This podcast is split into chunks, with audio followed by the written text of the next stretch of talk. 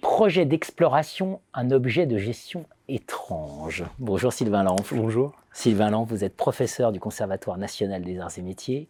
Vous êtes chercheur associé au Centre de recherche en gestion de l'école polytechnique, ICUBE, Oui, ça. Et vous êtes professeur associé à Mine Paritech. Tout à fait. Spécialiste de management de l'innovation Hmm. et en particulier des, Des- objets étranges, les projets d'exploration. Exactement. Alors, les projets d'exploration, d'abord, peut-être quelques, quelques éléments sur leurs caractéristiques. Tout à fait. Euh, De quoi on parle? je- On parle de projets qui sont, qui sont porteurs de- de- d'innovations importantes, par exemple une voiture connectée ou un satellite de communication flexible ou une bombe atomique si on veut aller dans des choses plus moins, moins drôles, on va dire. Mais ces projets ont plusieurs caractéristiques, c'est-à-dire que euh, ils- souvent ils sont émergents dans l'organisation et ils, sont, ils donnent lieu à débat. Il n'y a pas forcément de consensus sur leur pertinence pour l'organisation. Il n'y a pas de client ou il n'y a pas de demande explicite d'un client. Le résultat du projet va pas être évident à définir. Ça peut être un prototype, ça peut être des connaissances, ça peut être etc.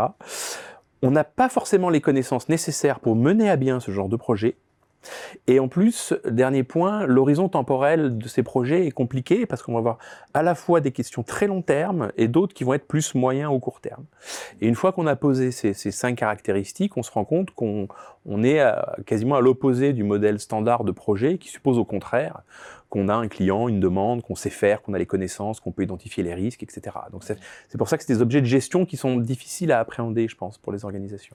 Bien sûr. Alors, article dans Project Management Journal, Floating in Space, point d'interrogation, Mhm. flotter dans l'espace, article qui a été primé. Oui, Hein tout à fait, en Et donc, 2017. euh, un des exemples de projets d'exploration. Voilà, c'était un exemple sur un, un satellite flexible, les opérateurs de télécommunications voulant des satellites flexibles, mais qu'est-ce que ça veut dire flexibilité d'un satellite?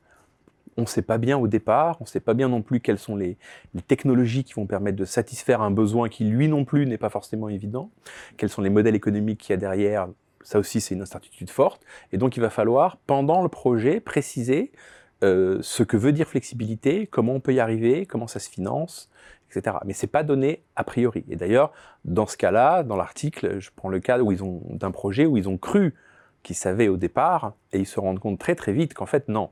Et donc ça suppose que ça veut dire qu'il faut revenir en arrière pour redéfinir le besoin, pour re- retravailler de nouvelles technologies, etc. etc. Et, c'est pareil sur les autres cas. De, si on prend la voiture connectée, par exemple, euh, il y a déjà 20 ans hein, chez, chez PSA, on ne sait pas ce que c'est qu'une voiture connectée. En- en 2000, personne n'est capable de dire quels sont les services, les modèles économiques, les technologies, les usages, etc. Hmm, On mesure l'actualité de la question hein. Voilà.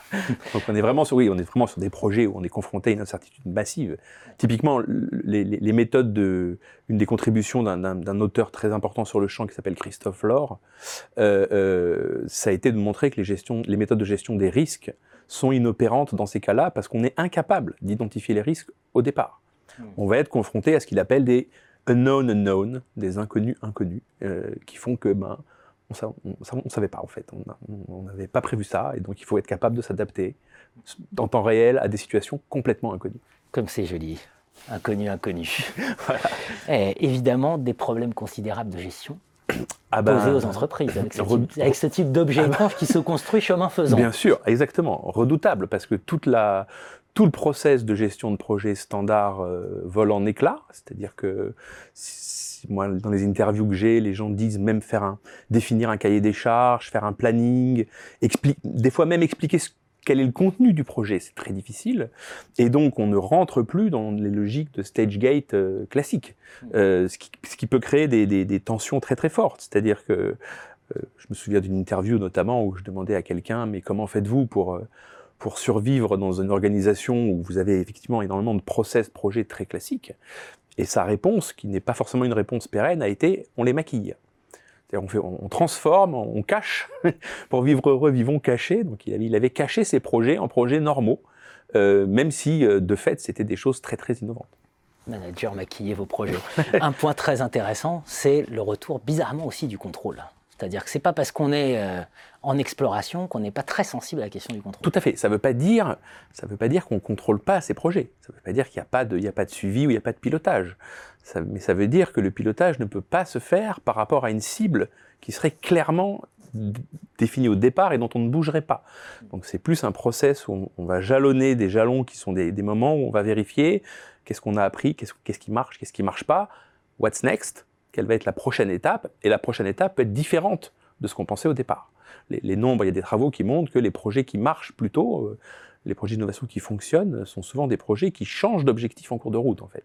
Soit techno, soit de marché, soit de modèle économique, soit tout en même temps. Euh, mais c'est c'est ça qui fait qu'à la fin, ils y arrivent.